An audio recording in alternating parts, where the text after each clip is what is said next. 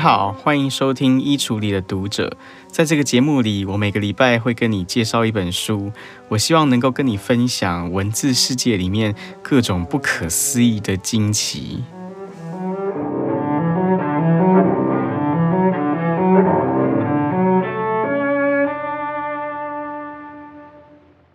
今天我想跟你聊一聊有关后悔这种情绪。呃，我相信我们绝大多数人的生命当中，可能或多或少都会有一些后悔或者是遗憾的经验，对不对？那我想请你想象一下，就假如有一个心理学家，他告诉你说，他有一个方法可以让你再也不会感受到后悔，也再也不会感受到遗憾，那你会愿意接受吗？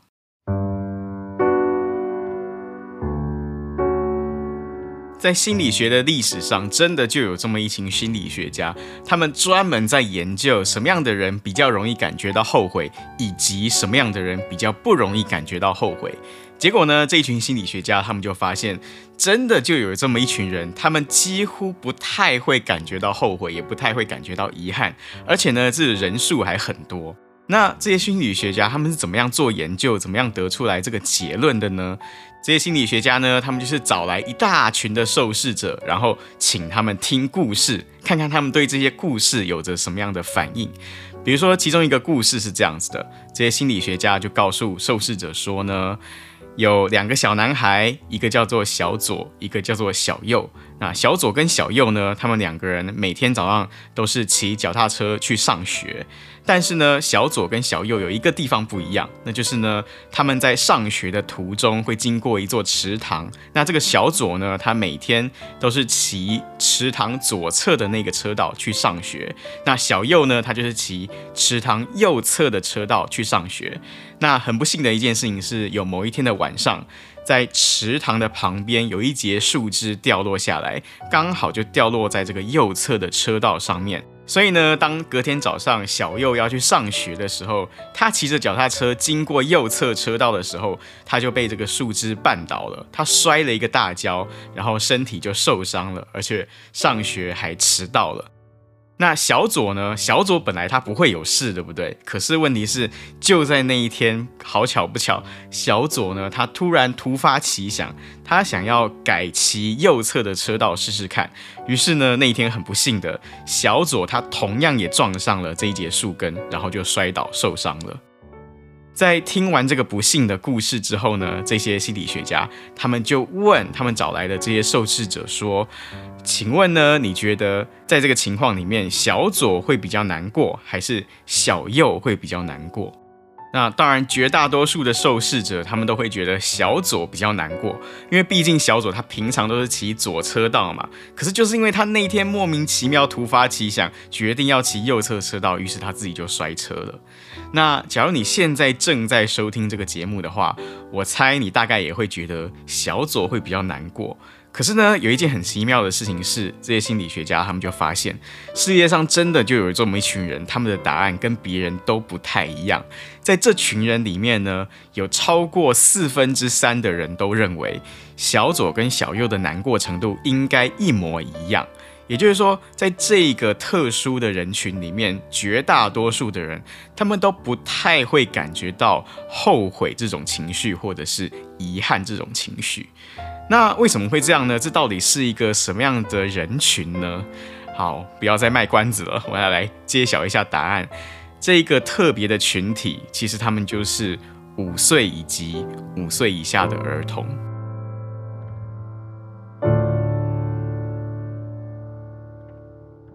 所以这就引发一个问题，就是为什么五岁跟五岁以下的儿童，通常他们不太会感觉到后悔呢？根据心理学家的解释，那就是因为后悔，它其实是一个牵涉到比较高层次心智能力的一种情绪。比如说呢，要感觉到后悔，首先你必须要有一种能力，叫做在想象中进行时光旅行的能力。因为假如你要感到后悔的话，你就必须要有能力重新回到当初你做选择的那个现场。也就是说，你要能够想象当初如果你做了不一样选择的话，会有什么样不同的结果。那除此之外呢，你还要有第二种比较高层次的心智能力，这个能力叫做你要能够去比较已经发生的事情和还没有发生的事情之间的差别。也就是说，你光是有想象力那还是不够的，你还必须要有能力去做比较。你要能够去把现实当中你得到的结果拿去跟想象中，假如你做了不一样的决定的话，那个不一样的决定所带来的那个不一样的后果，两者要能够去做一个比较。通过这样子的一种比较之后，你才有可能感觉到后悔，或者是感觉到遗憾。所以换句话说，后悔或者是遗憾，它其实是一个心智相对比较成熟的人才能够拥有的一种情绪。那人为什么要有这种情绪呢？从演化上来说的话，其实它是有道理的。我们需要后悔跟遗憾这种情绪，那是因为它能够帮助我们在面对未来的时候做出比过去更好的选择。因为假如一个人他从来都不会感觉到后悔，不会感觉到遗憾的话，那么呢，就很有可能这个人他过去曾经犯过的那些错误，在未来他还是会继续的一犯再犯。可是呢，我相信绝大多数人都不那么喜欢后悔，也不那么喜欢遗憾，对不对？因为虽然我们刚刚说后悔跟遗憾能够帮助我们面对未来，能够帮助我们做出更好的决定，可是如果后悔跟遗憾这种情绪太过强烈的时候，有可能它会使得我们陷入在这一种太强烈的负面情绪里面，然后导致我们一次一次回顾那种痛苦的回忆，反。而使得我们没有办法做出更加正确的决定，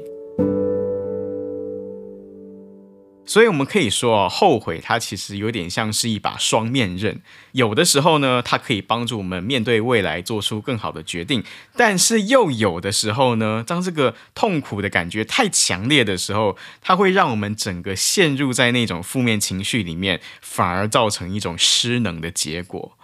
那所以说，到底我们要怎么办呢？我们有没有可能透过一些方法，让我们用一些比较健康的态度来去看待那一些让我们感到后悔的事情？我今天要跟你介绍的这本书哦，它的书名叫做《后悔的力量》。这本书呢，它的英文版叫做《The Power of Regret》，副标题叫做《How Looking Backward Moves Us Forward》。那我原本读的书呢，就是这个书的英文版。可是呢，最近我发现台湾的大块出版公司已经把这本书翻译成中文，然后出了一个中文版，书名就叫做《后悔的力量》。那《后悔的力量》这本书呢，它的作者叫做 Daniel Pink。Daniel Pink 他是当今美国文坛里面大概是最知名的其中一个畅销书作者之一。那他的书为什么会很畅销呢？就是因为这个 Daniel Pink。他很擅长去把各种不同学科的学术知识，去转化成一般大众比较容易了解的方式来去吸收，而且呢，他也很擅长写一些小故事，就是在他的书里面，往往都会读到很多这种小故事啊，很多就是发人深省啊，或者让你觉得很有趣，你就可以好像读小说一样，就把很多这种学术研究的成果这样子读过去。那在《后悔的力量》这本书里面呢，Daniel Pink 他主要探讨的就是心理学这个学术领域的研究成果，而且呢，他主要聚焦的是在跟后悔有关的心理学研究上面。那其实我也是读了这本书之后才知道，就为什么有一些人他好像比较能够善用后悔的力量，但是为什么有一些人他好像比较容易被后悔这种情绪所击垮。那根据 Daniel Pink 他所整理出来的观点，就是当我们在面对到那些会让我们感觉到后悔的事情的时候呢，通常我们可能会有两种可能的心态。第一种可能的心态叫做 What if 心态，或者呢，在中文版里面被翻译叫做要是心态。所谓要是心态的意思是说呢，当发生了一件让你感觉到后悔的事情的时候，你会想着说。哎呀，当初要是我怎么样怎么样就好了。当你想着说要是怎样怎样就好了的时候，那种心态就叫做是要是心态。那还有另外一种心态呢，叫做 at least 心态。所以 at least 心态呢，在这个中文版里面，它被翻译叫做至少心态。所以至少心态的意思就是说，当有一件让你后悔的事情发生的时候，你就想说：哎呀，虽然呃我没有得到升迁，但是呢，至少我没有被解雇啊。或者说，你就想说啊，虽然我被解雇了，但至少我身体很健康啊。当你这样想的时候呢，这个就叫做至少心态。那问题就是说，什么样的人会拥有至少心态，以及什么样的人会拥有要事心态呢？在这本书里面，Daniel Pink 他的看法是，其实，在很大程度上，呃，你会拥有至少心态，或者你会拥有要事心态，其实这不见得是跟你的个性有关，反而呢，它是跟你所身处的环境比较有关。比如说，我举个例子。呃，不知道现在正在收听这个节目的你有没有参加过奥运会？那如果你有参加过奥运会的话，我不知道你有没有得到过银牌。啊、呃，我猜绝大多数人可能都没有这种经验吧。绝大多数人，我们一辈子大概都不可能拥有这么高的荣誉，对不对？这是一个多么大的肯定，这是一个多么大的殊荣。就一般人对我们这种普通人来说，我们真的就只能够崇拜，只能够佩服。可是呢，你会发现有一件很奇妙的事情是，在奥运会的颁奖台上，当所有得到奖牌的选手一字排开的时候，你就会发现那些得到银牌的选手，往往他就是颁奖台上面脸最臭的那个人。而且呢，我敢跟你打赌，假如你有一天真的有机会，你得到了奥运银牌的话，有很高的几率你也会脸臭的。因为呢，这件事情跟你的个性没有关，而是跟你得到银牌的那个情境比较有关。那为什么会这么说呢？就是因为曾经真的有这么一群心理学家，他们就做过相关的研究。在一九九零年代的时候呢，美国的康奈尔大学有一群心理学家，他们对于奥运颁奖台上选手们的脸部表情很感兴趣，所以呢，他们就特地做了一个研究。他们把几十位在奥运赛场上得到奖牌的选手当时的脸部表情给截图出来，然后呢，用这个截图请他们找来的一群受试者去评分。怎么评分呢？就是说，一分等于是不开心，十分等于是开心。那就请这些受试者来评价一下，他们这些脸部表情到底可以拿到几分。结果呢，最后根据统计。最开心的那一群人，当然毫无疑问就是拿到金牌的那些选手。那些拿到金牌的选手呢，他们脸部的表情非常非常接近十分，很接近满分。可是呢，第二开心的选手就不是那些得到第二名、得到银牌的选手，而是那些得到铜牌的选手。根据他们的统计啊，得到铜牌的那些选手。他们脸部表情的开心程度平均是七点一分，也算是相当开心的。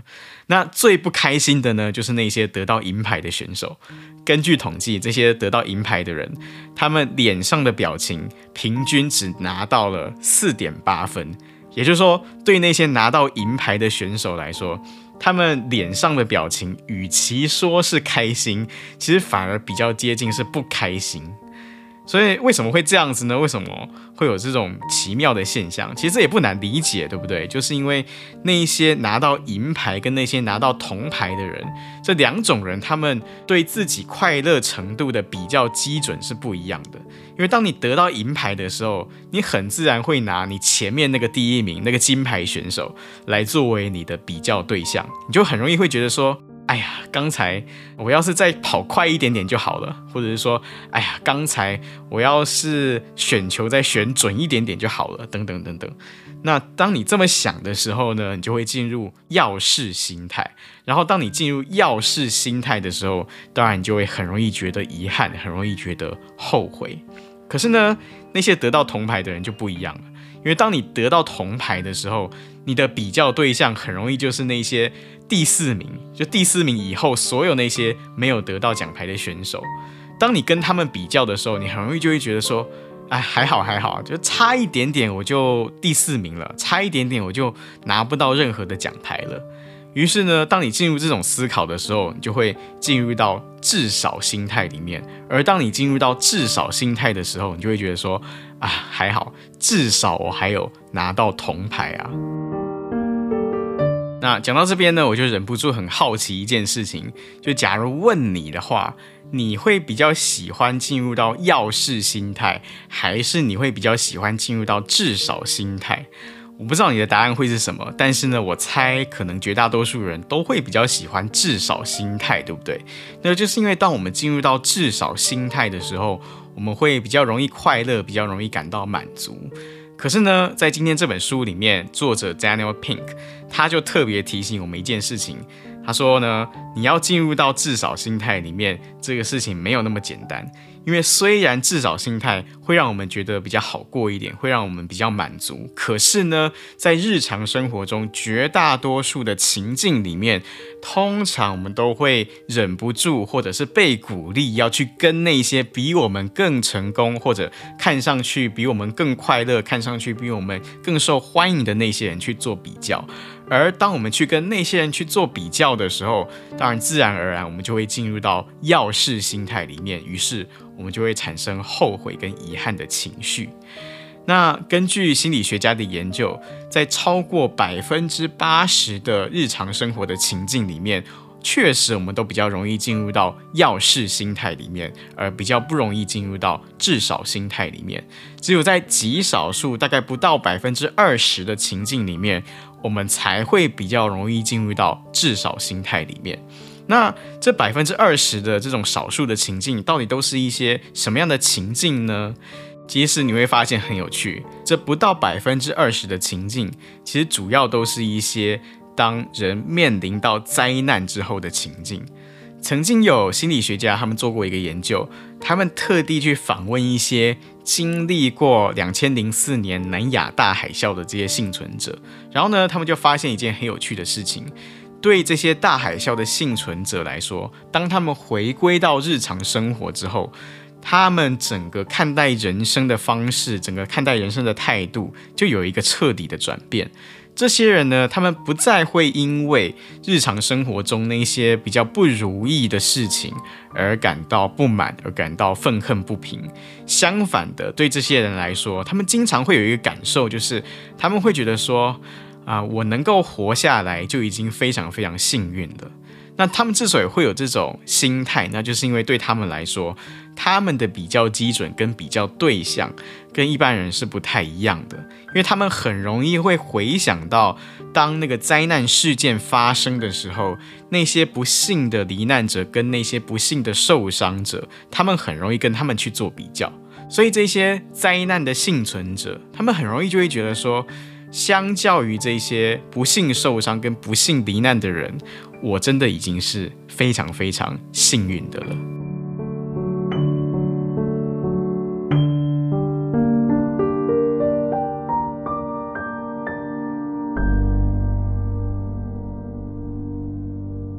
讲到这边，我猜你可能已经能够感觉到一件事情啊，就是说，呃，很多时候我们之所以会感觉到后悔，那其实是跟我们所面对的情境有关的，而不见得是跟我们本身的个性有关。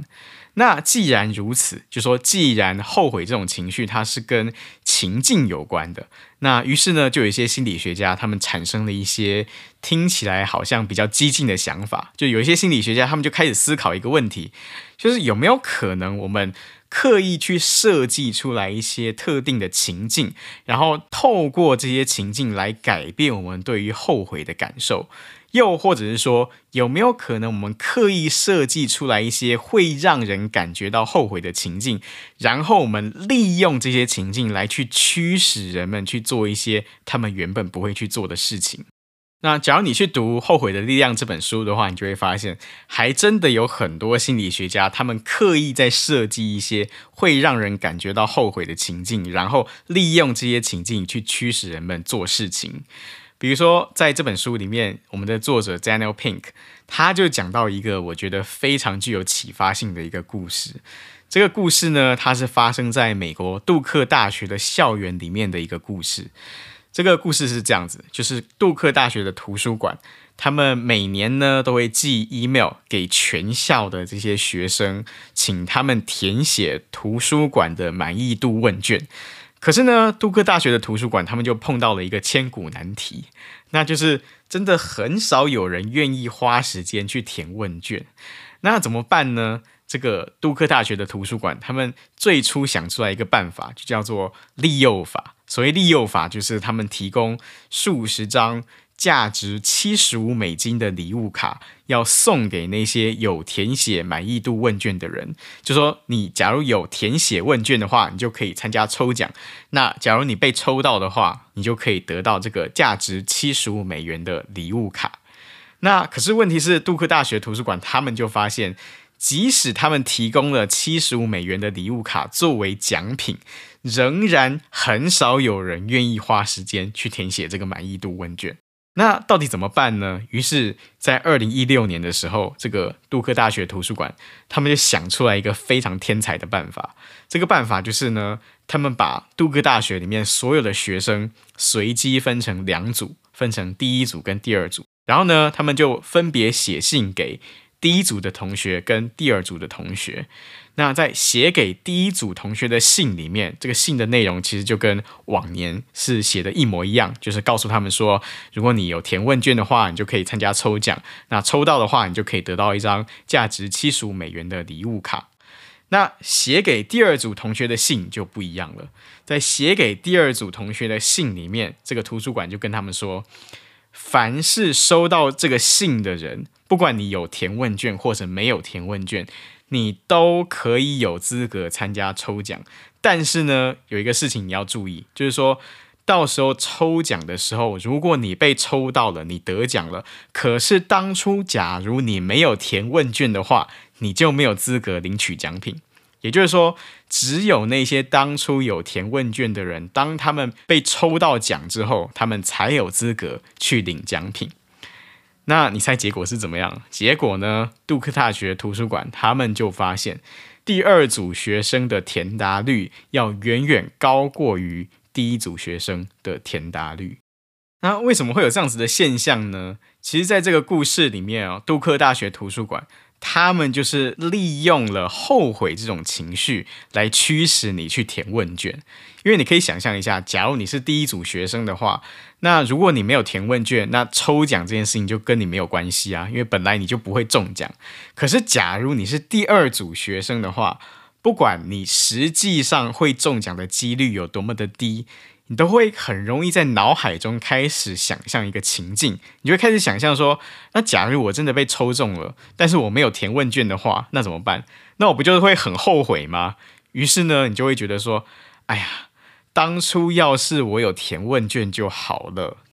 在杜克大学图书馆的这个故事里面，其实就是这种。当初要是我有填问卷就好了的这种情绪跟这种心态，促使了大多数的学生，他们都愿意花时间去填写问卷。我刚刚讲的这种利用后悔来引发行为的这种方法，在心理学上有一个特定的名字，叫做预知后悔的方法。所以预知后悔就是预先知道自己会后悔的意思。这个英文叫做 anticipating regret。那这个预知后悔的方法呢，它的意思就是说，当你被提醒你不去做某一件事情，将来可能会后悔的时候，通常你就会比原本更愿意去做那一件事情。有一个非常相关、非常类似的心理学实验是这样子的，就是这群心理学家呢，他们就找来一群想要建立运动习惯的受试者，那他们把这一群受试者呢，就一样分成两组，那其中一组呢，研究人员就会时不时提醒他们，请他们想象一下。就假如两个礼拜之后，你没有依照你原本的计划去运动的话，那你会有多么样的后悔？那另外一组人呢，就完全没有接收到这种有关后悔的提醒。那结果果然，这两组人他们的成果是不一样的。就被时不时去提醒，假如没有运动，你将来会有多后悔的那一组人，果然他们实际运动的次数就要明显高过于另外一组人。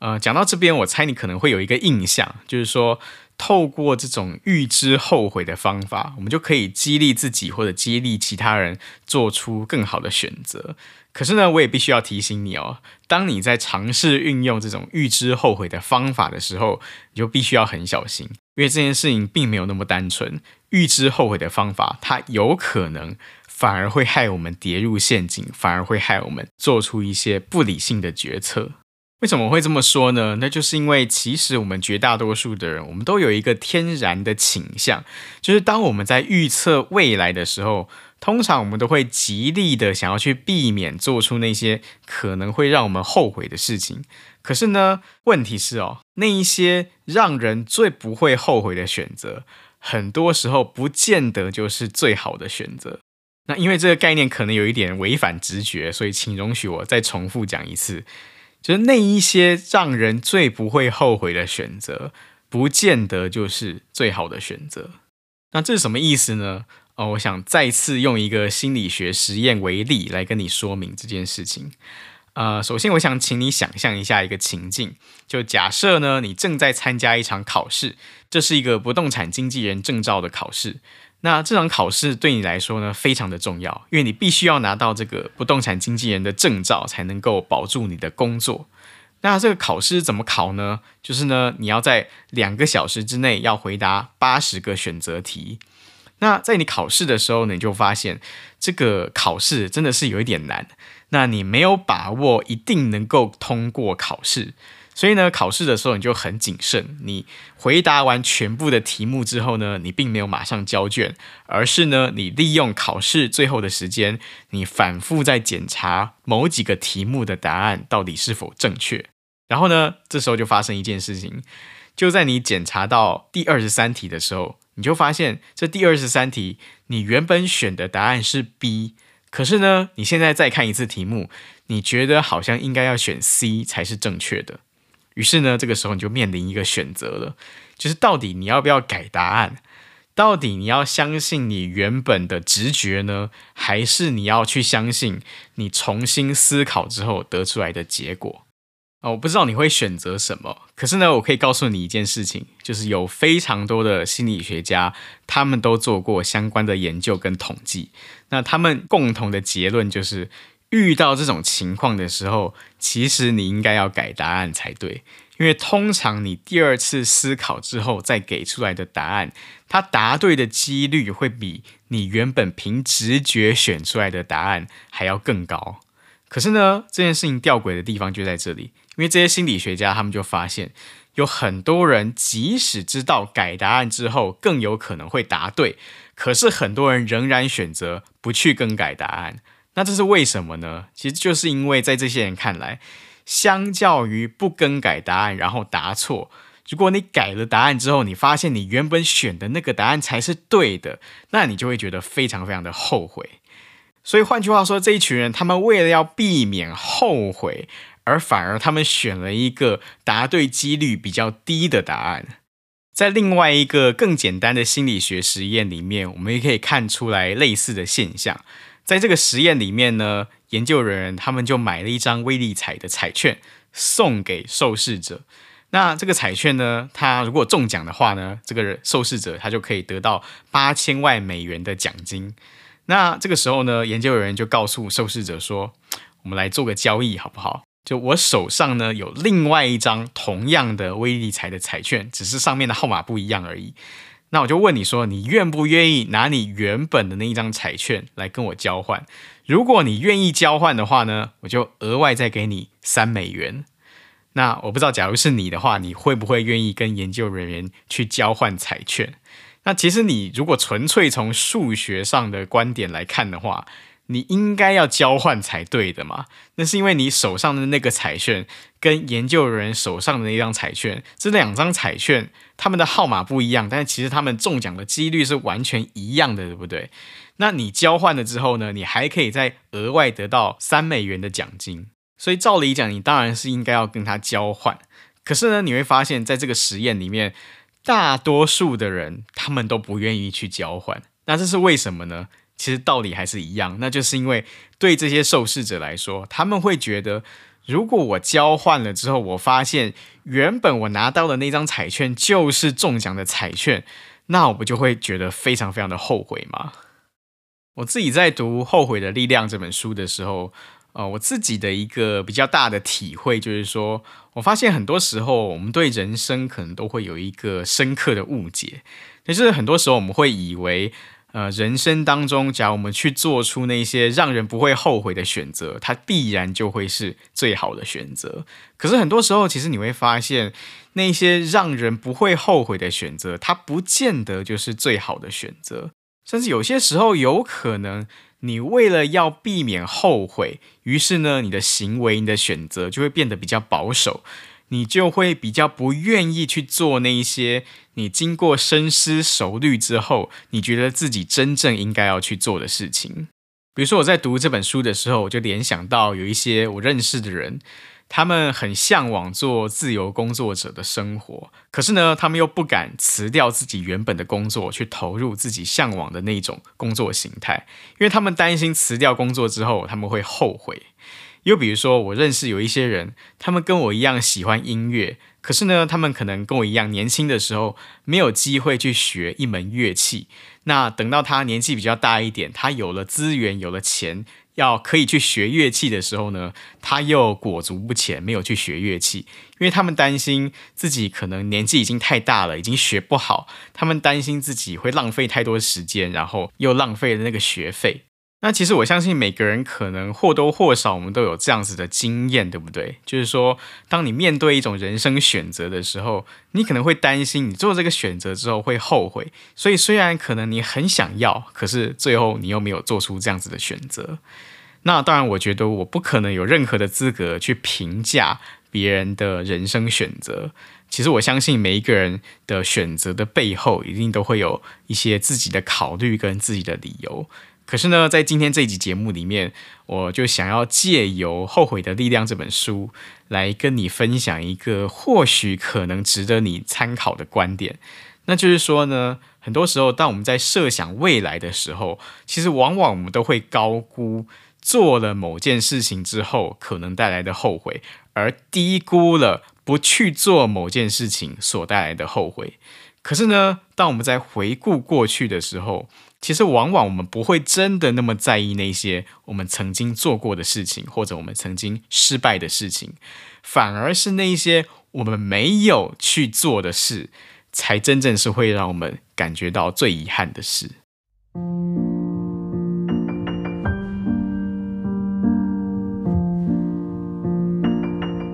我记得十几年前有一部当时很流行、很红的电影，叫做《一路玩到挂》，英文叫《The Bucket List》。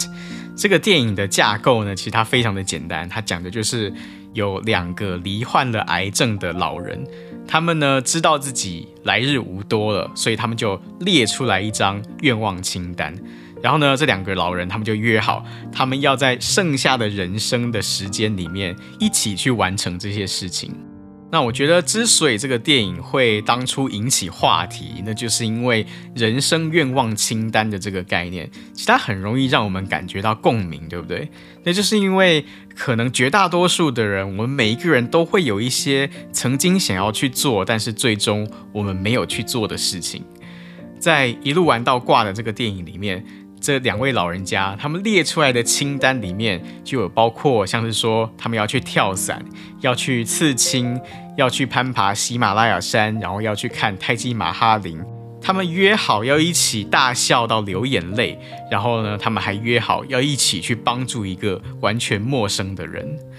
这部电影的最后呢，这两位老人家虽然他们并没有真的去完成清单上所有的事情，可是呢，我仍然觉得这两位老人家他们是幸运的，那就是因为他们在人生终点前的最后一段时光。他们有这样子的一个机会，能够去弥补那一些他们年轻的时候因为担心做了会后悔，或者因为担心做了会失败等等的原因而没有去做的那些事情。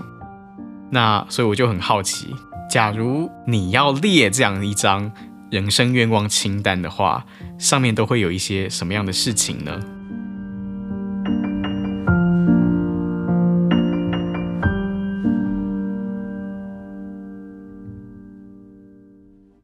我们这个节目的惯例是，每到最后尾声的时候，我会跟你分享一首我联想到的音乐。我今天想要跟你分享的音乐呢，是法国的作曲家拉威尔的一首曲子，那就是《库普兰之墓》里面的其中一首曲子。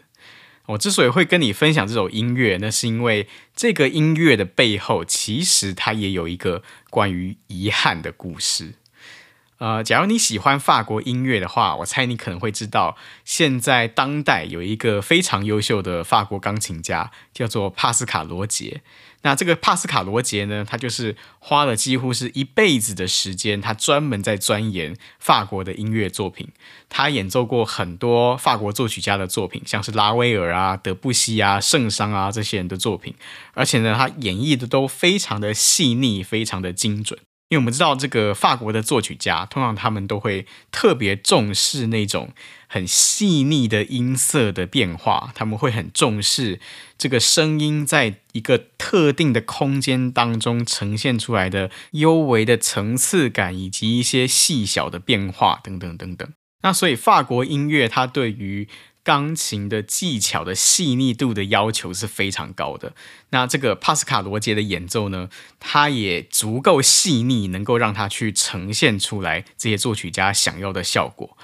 那这个钢琴家帕斯卡罗杰，其实他从小就是一个钢琴神童哦。比如说，在他十五岁那一年，那时候他念的学校是巴黎高等音乐学院。在他十五岁要毕业的那一年呢，他们学校就安排了一个毕业考试。那在这个毕业考试上面呢，帕斯卡罗杰他就选考了这个拉威尔的《库弗兰之墓》组曲里面的最困难的那一首曲子。这个最困难的曲子叫做触记曲。那这个触记曲是真的很难啊，因为它不仅是这个钢琴的技巧的难度很高，而且呢，你还要演奏的速度要非常快。那这个帕斯卡罗杰他就艺高人胆大，他就选考了这样一首触记曲。结果呢，没有想到。他在考试的场合演奏完之后，这些台下的观众竟然都开始忘记这是一个考试的场合，通通都开始热情的鼓掌。因为照道理讲呢，在这个考试的场合是不能够鼓掌的。可是这些台下的听众看到这么精湛的演出，他们忍不住都通通开始鼓掌。那可是呢，这个帕斯卡罗杰他的钢琴演奏生涯其实并不是一直都那么样的顺遂。在他十六岁的那一年呢，他去参加了一场国际的钢琴比赛，结果呢，他就碰到一件让他觉得很困惑的事情，那就是那个时候的评审之一是一个当时非常德高望重的一个评审，叫纳蒂亚·布兰杰。当时呢，这个纳蒂亚·布兰杰这个评审，他是当时巴黎音乐学院里面著名的一个教授，地位非常的崇高。那结果呢？这个评审纳蒂亚·布兰杰，他听完了帕斯卡罗杰的演奏之后呢，你猜他给他打几分？这个纳蒂亚·布兰杰竟然给他就打了零分。那你一定会觉得很奇怪，对不对？为什么这个纳蒂亚·布兰杰要给他零分呢？我跟你讲啊，后来还有一件更奇怪的事啊、我们知道，在拉威尔的这个库普兰之墓的组曲里面，它一共是有六首曲子。那其中第六首呢，就是那一首。公认是技巧上最困难的触记曲，可是呢，在这个触记曲前面那个第五首曲子，它是一个技巧上相当简单的一首曲子，叫小步舞曲。也就是说，在库普兰之墓这个组曲里面，作曲家拉威尔他刻意在第五首的地方，他放了一首技巧上很简单的曲子，然后呢，跟着他在第六首就放了一首相当困难的曲子。那你可以想象哦，对当时那一个年少气盛的帕斯卡罗杰来说，当时他最自豪的一件事情，那就是他能够用非常快的速度，而且用非常完美的技巧，把那一首最困难的触记曲给演奏完成。那对他来说呢，相较之下，那一首技巧上相对很简单的小步舞曲，当然他就不是那么的在乎。可是呢，有一件奇怪的事情就发生了。在帕斯卡罗杰十六岁的那一年，他呢凭着他惊人的钢琴演奏的技术，他就得到了一个法国国内的一个音乐的奖项。那这个奖要颁奖的时候呢，那个颁奖人好死不死，就是那个当初给了他零分的那个评审纳迪亚·布兰杰。那原本这个帕斯卡罗杰在得知他获奖的时候，他心里面其实是有一些期待的，就他觉得说，他之所以能够得到这个奖项，那就是因为他能够完美的去演奏这一首技巧上如此困难的触技曲，所以他自己就觉得说，他一定是因为能够演奏这首触技曲，然后演奏的这么的好，所以才会得到肯定，才能够得奖。可是呢，那天在颁奖典礼上面就发生一件很奇特的事情，那就是这个。作为颁奖人的纳蒂亚·布兰杰，他上台之后，他竟然就只字未提帕斯卡罗杰所演奏的触技曲。那相反的呢，他却大力称赞帕斯卡罗杰所演奏的那一首最简单的、最容易演奏的小步舞曲。所以这件事情后来一直让帕斯卡罗杰他心中就充满了困惑。就到底为什么这个德高望重的这个音乐学者，这个纳蒂亚·布兰杰，他要如此称赞他的小步舞曲，但是只字不提他的触技曲？到底为什么？哦、之所以会知道这个故事，是因为呃，有一个台湾的乐评人叫焦元溥。他曾经做过一件很了不起的事情，就是他去世界各地去访问了一百多位的钢琴家，访问他们的人生故事，访问他们对音乐的看法、对人生的看法等等等等。那我之所以会知道这个故事，就是因为我读到了焦元溥先生对帕斯卡罗杰所做的一个访问。那当时呢，焦元溥去访问帕斯卡罗杰的时候，那个时候帕斯卡罗杰他已经是五十多岁的年纪了。在这一场访问里面，这个五十多岁的帕斯卡罗杰，他就讲出来一段我觉得非常耐人寻味的话。这个帕斯卡罗杰他就说呢，到他现在这个年纪的时候，他觉得他好像就终于能够理解为什么当初他十六岁的时候，纳蒂亚·布兰杰会没有称赞他的触技曲，而是去称赞他的小步舞曲。帕斯卡德，我记得他说，他觉得他那个时候演奏的小步舞曲根本不可能是好的。可是问题是，对那个时候的他来说，他几乎全心全意都是在追求钢琴演奏的技巧，而相对就忽略了音乐本身的价值。他觉得说呢，如果那个时候纳蒂亚·布兰杰有讲了任何一句话去赞美他的触技曲弹得好的话，那么呢，他一定将来就会更加想要去追求钢琴演奏的技巧，而不会有一个机会去反思、去听见音乐里面的那一些更深邃、更幽微、更细致的东西。那我非常喜欢这个故事哦，因为一方面这是一个关于人生的故事，而且同时它也是一个关于音乐到底是什么的故事。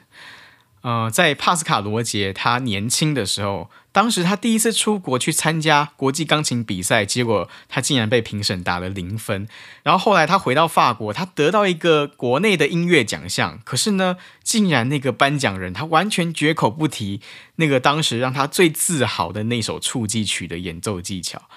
所以，我相信这些事情在年少的帕斯卡罗杰的心中，我想他可能或多或少是有一些挫折，或者甚至是遗憾的。可是呢，在这个故事里面，这一份挫折跟遗憾，后来反而变成是纳蒂亚·布兰杰教给他最重要的一门功课。那我之所以会喜欢这个故事，还有另外一个原因，就是因为这是一个关于音乐到底是什么的故事。呃，我很喜欢的二十世纪的伟大的大提琴家卡萨尔斯，他曾经说过一句让我印象非常深刻的一句话。卡萨尔斯他说呢，虽然大家之所以会知道我会认识我，是因为我是一个大提琴家，可是呢，对我来说，我首先是一个人，然后第二，我是一个音乐家，然后第三，我才是一个大提琴家。我非常喜欢这一句话，因为我觉得有太多的时候我们会忘记音乐到底是什么。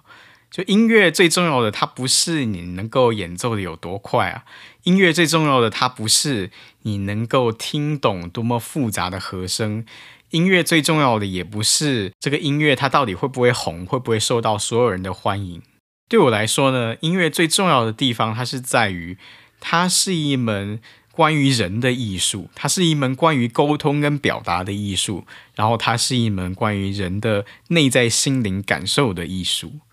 所以今天节目的最后，我要跟你分享的这首音乐，就是这一首虽然技巧上相对简单，可是在音乐上却一点也不简单的这一首小步舞曲。那这首曲子呢，它是出自拉威尔的库普兰之母组曲里面的第五首曲子。我要放的这个版本呢，是由钢琴家 Maria Cuva Mendez 所演奏的。